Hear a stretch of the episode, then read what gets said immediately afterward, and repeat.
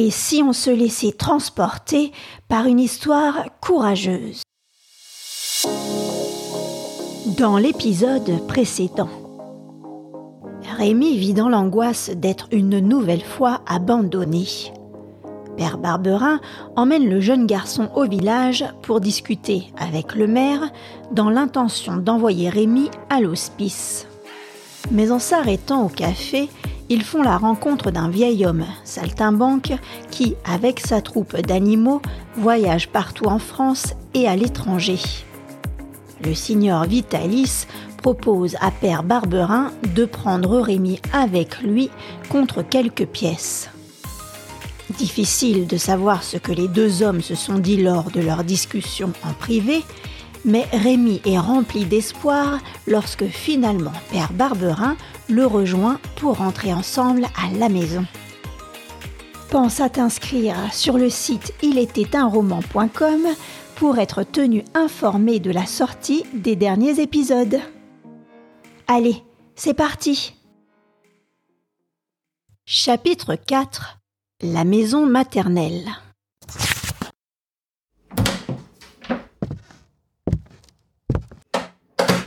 Quand nous rentrâmes, Mère Barberin demanda Eh bien, Jérôme, qu'a dit le maire? Nous ne l'avons pas vu. Comment vous ne l'avez pas vu? Non, j'ai rencontré des amis au café Notre-Dame et quand nous sommes sortis, il était trop tard. Nous y retournerons demain. Ainsi, Barberin avait bien renoncé à l'idée de me confier à l'homme au chien. En route, je m'étais plus d'une fois demandé s'il n'y avait pas un piège dans ce retour à la maison. Mais ces derniers mots chassèrent tous les doutes qui agitaient mes pensées. Puisque nous devions retourner le lendemain au village pour voir le maire, j'étais certain que Barberin n'avait donc pas accepté les propositions de Vitalis. Cependant, malgré les menaces que m'avait proférées Barberin, j'aurais tant aimé confier mes doutes à Mère Barberin. Si seulement j'avais pu me trouver seule un instant avec elle.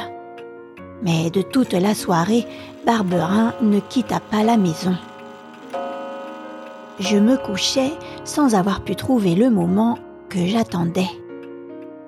Je m'endormis en me disant que ce serait pour le lendemain.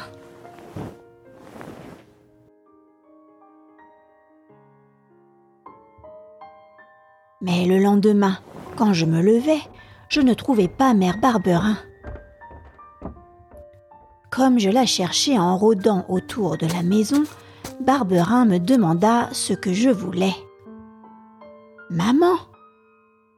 Elle est au village. Elle ne reviendra qu'après-midi. Sans savoir pourquoi, cette absence m'inquiéta. La veille, elle n'avait pas dit qu'elle se rendrait au village. Pourquoi, puisque nous devions aller voir le maire l'après-midi, ne nous avait-elle pas attendu pour nous accompagner? Serait-elle rentrée avant que nous partions? Une crainte indéfinissable me serra le cœur. J'eus le pressentiment d'un danger. Barberin me regardait d'un air étrange. Je ne me sentais pas rassurée je partis dans le jardin afin d'échapper à ce regard.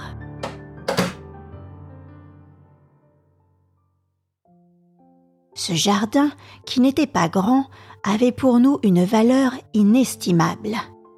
C'était lui qui nous nourrissait. À l'exception du blé, il nous fournissait à peu près tout ce que nous mangions. Pommes de terre, fèves, choux, carottes, navets. Aussi, aucune parcelle de terre n'était perdue.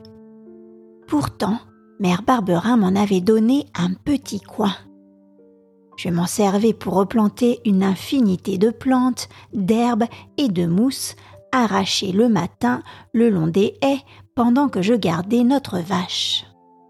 Bien sûr, on ne pouvait pas le qualifier de beau jardin. Pour cela, il manquait des allées bien sablées et des plates-bandes divisées et remplies de fleurs rares. Aucune personne qui passait dans le chemin ne s'arrêtait pour l'admirer. mais tel qu'il était, il avait ce mérite de m'appartenir. Il était ma chose, mon bien, mon ouvrage. Je l'arrangeais comme je le voulais, et quand j'en parlais, ce qui m'arrivait vingt fois par jour, je disais mon jardin. L'été précédent, j'avais récolté et planté ma collection. J'attendais maintenant le printemps impatiemment pour voir mes plantations sortir de terre. De quelle manière tout cela allait-il fleurir? Chaque jour, ma curiosité me poussait à venir regarder se dévoiler petit à petit l'éclosion de mon jardin.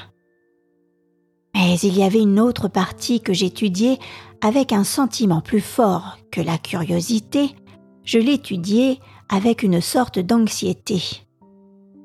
À cet endroit, j'avais planté un légume qu'on m'avait donné et qui était presque inconnu dans notre village. Des topinambours.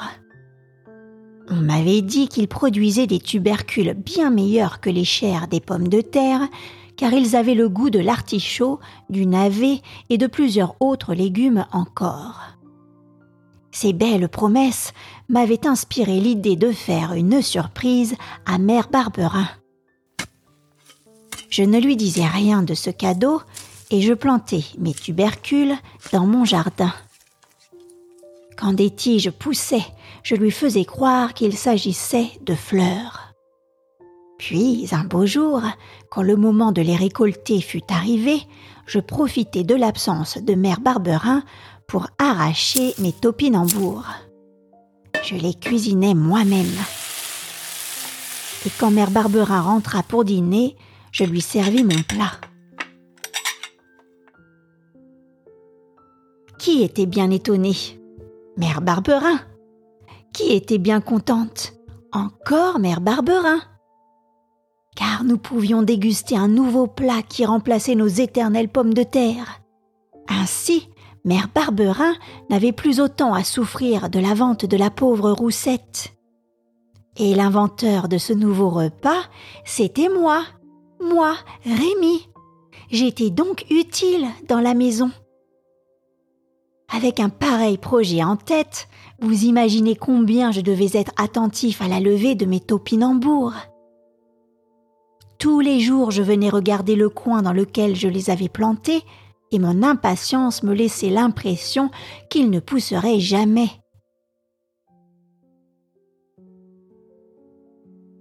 Alors que j'étais agenouillé sur la terre, le nez baissé dans mes topinambours, j'entendis crier mon nom d'une voix impatiente.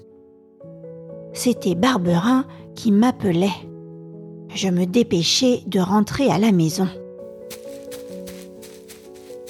Quelle ne fut pas ma surprise d'apercevoir devant la cheminée Vitalis et ses chiens. Instantanément, je compris ce que Barberin voulait de moi. Vitalis venait me chercher, et pour empêcher que Mère Barberin ne me défende, le matin même, son mari l'avait envoyé au village. Je savais que Barberin n'aurait pas pitié de moi. Alors, je courus implorer Vitalis. Oh, monsieur, je vous en prie, ne m'emmenez pas.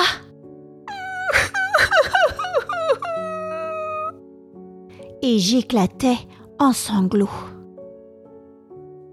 Il me dit doucement Allons, mon garçon, tu ne seras pas malheureux avec moi. Je ne bats pas les enfants. Et puis, tu auras la compagnie de mes élèves, qui sont très amusants. Qu'as-tu à regretter? Mère Barberin Mère Barberin En tout cas, tu ne resteras pas ici dit Barberin en me prenant rudement par l'oreille. C'est monsieur ou l'hospice. Choisis. Non. Mère Barberin.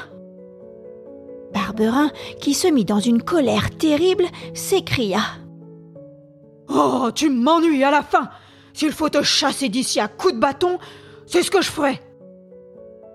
Cet enfant regrette sa mère, Barberin, dit Vitalis. Il ne faut pas le battre pour cela. Il a du cœur, c'est bon signe. Si vous le plaignez, Vitalis, il va hurler plus fort. Barberin, maintenant, venons-en aux affaires. Disant cela, Vitalis étala sur la table huit pièces de cinq francs que Barberin, en un tour de main, fit disparaître dans sa poche. Vitalis demanda Où est le paquet? Le voilà répondit Barberin en montrant un mouchoir bleu noué par les quatre coins. Vitalis défit ses nœuds et regarda ce que renfermait le mouchoir. Il s'y trouvait deux de mes chemises et un pantalon de toile. Ce n'est pas ce que nous avions convenu. Vous deviez me donner ces affaires. Je ne trouve là que de vieux vêtements. Il n'en a pas d'autres. Si j'interrogeais l'enfant, je suis sûr qu'il dirait que ce n'est pas vrai. Mais je ne veux pas me disputer là-dessus. Je n'ai pas le temps. Il faut se mettre en route. Allons, petit. Comment s'appelle-t-il? Rémi. Allons, Rémi, prends ton paquet et passe devant Capi. En avant, marche. Je tendis les mains vers lui, puis vers Barberin, mais tous deux détournèrent la tête et je sentis que Vitalis me prenait par le poignet. Il fallut marcher. La pauvre maison. Il me sembla, quand j'en franchis le seuil, que j'y laissais un morceau de ma peau. Vivement, je regardais autour de moi, mes yeux obscurcis par les larmes ne virent personne à qui demander secours, personne sur la route, personne dans les prés d'alentour. Je me mis à appeler. Maman Mère Barberin Mais personne ne répondit à ma voix qui s'éteignit dans un sanglot. Maman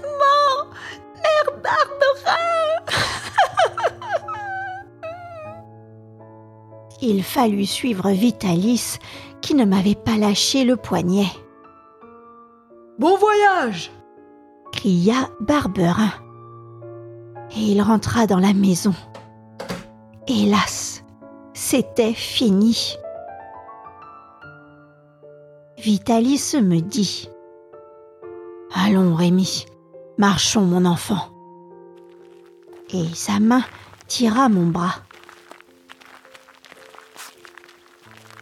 Alors, je me mis à marcher près de lui. Heureusement, il ne pressa pas son pas et je crois même qu'il le régla sur le mien. Le chemin que nous suivions s'élevait enlacé le long de la montagne et à chaque détour j'apercevais la maison de Mère Barberin qui diminuait, diminuait. Bien souvent j'avais parcouru ce chemin et je savais que quand nous serions à son dernier détour, j'apercevrais la maison encore une dernière fois, puis qu'aussitôt ce serait fini. Plus rien. Devant moi, l'inconnu. Derrière moi, la maison où j'avais vécu jusqu'à ce jour si heureux et que sans doute je ne reverrai jamais plus. La montée était longue, mais à force de marcher, nous atteignîmes le sommet. Vitalis ne m'avait pas lâché le poignet. Je lui dis Voulez-vous bien me laisser me reposer un peu? Volontiers, mon garçon. Et pour la première fois, il desserra la main. Mais en même temps, je vis son regard se diriger vers Capi et faire un signe que le chien comprit. Aussitôt, Capi abandonna la tête de la troupe et vint se placer derrière moi. Cette manœuvre acheva de me faire comprendre que Capi était mon gardien. Si je faisais un mouvement pour me sauver, il devait me sauter aux jambes. J'allais m'asseoir sur le muret et Capi me suivit de près. Assis, je cherchais de mes yeux, voilés par les larmes, la maison de Mère Barberin. Au-dessous de nous descendait la petite vallée que nous venions de remonter, puis tout en bas se dressait isolée la maison maternelle, celle où j'avais été élevée. Elle était d'autant plus facile à trouver au milieu des arbres qu'en ce moment même une petite colonne de fumée jaune sortait de sa cheminée. Malgré la distance et la hauteur à laquelle nous nous trouvions, les choses avaient conservé leur forme nette et distincte. Tout était là à sa place ordinaire, la petite poule qui allait ça et là, ma brouette et ma charrue, et la niche dans laquelle levé des lapins quand nous avions des lapins, et mon jardin, mon cher jardin. Qui les verrait fleurir, mes pauvres fleurs? Qui les arrangerait, mes topinambours Barberin sans doute, le méchant Barberin. Encore un pas sur la route, et à jamais, tout cela disparaissait. Tout à coup, dans le chemin qui du village monte à la maison, j'aperçus au loin une coiffe blanche. Elle disparut derrière un bouquet d'arbres, puis elle reparut. La distance était telle que je ne distinguais que la blancheur de la coiffe qui, comme un papillon, voltigeait entre les branches. Mais il y a des moments où le cœur voit mieux et plus loin que les yeux les plus perçants. Je reconnus Mère Barberin. C'était elle. J'en étais certain. Je sentais que c'était elle. Vitalis demanda. Eh bien, Rémi, nous nous mettons en route Oh, monsieur, je vous en prie. C'est donc faux ce qu'on disait. Tu n'as pas de bonnes jambes. Après si peu, te voilà déjà fatigué mais je ne répondis pas. Je regardais. C'était Mère Barberin. C'était sa coiffe. C'était son jupon bleu. C'était elle.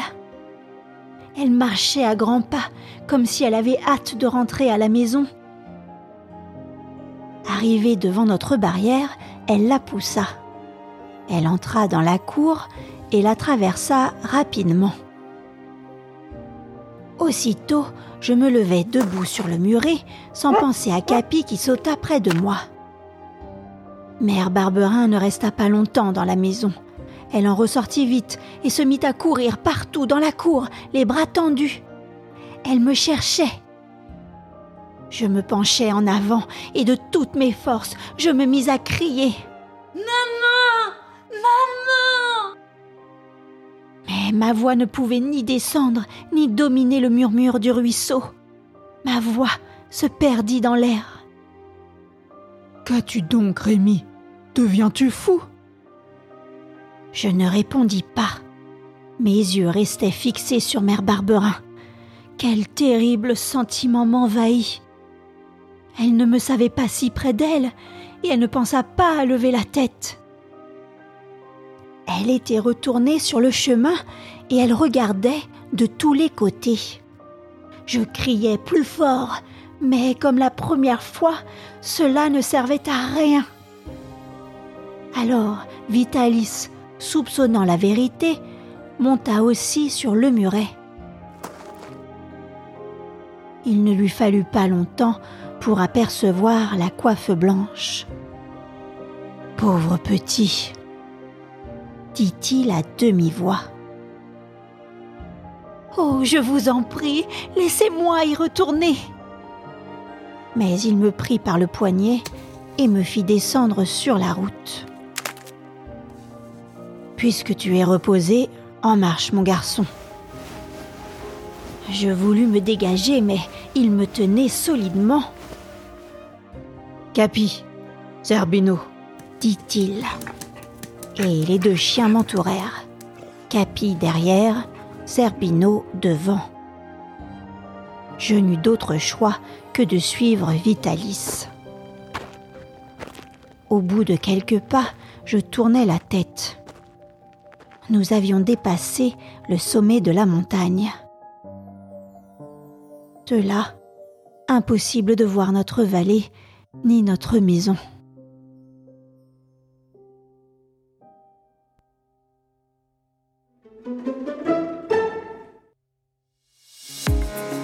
Quelle déchirure de devoir quitter sa maison.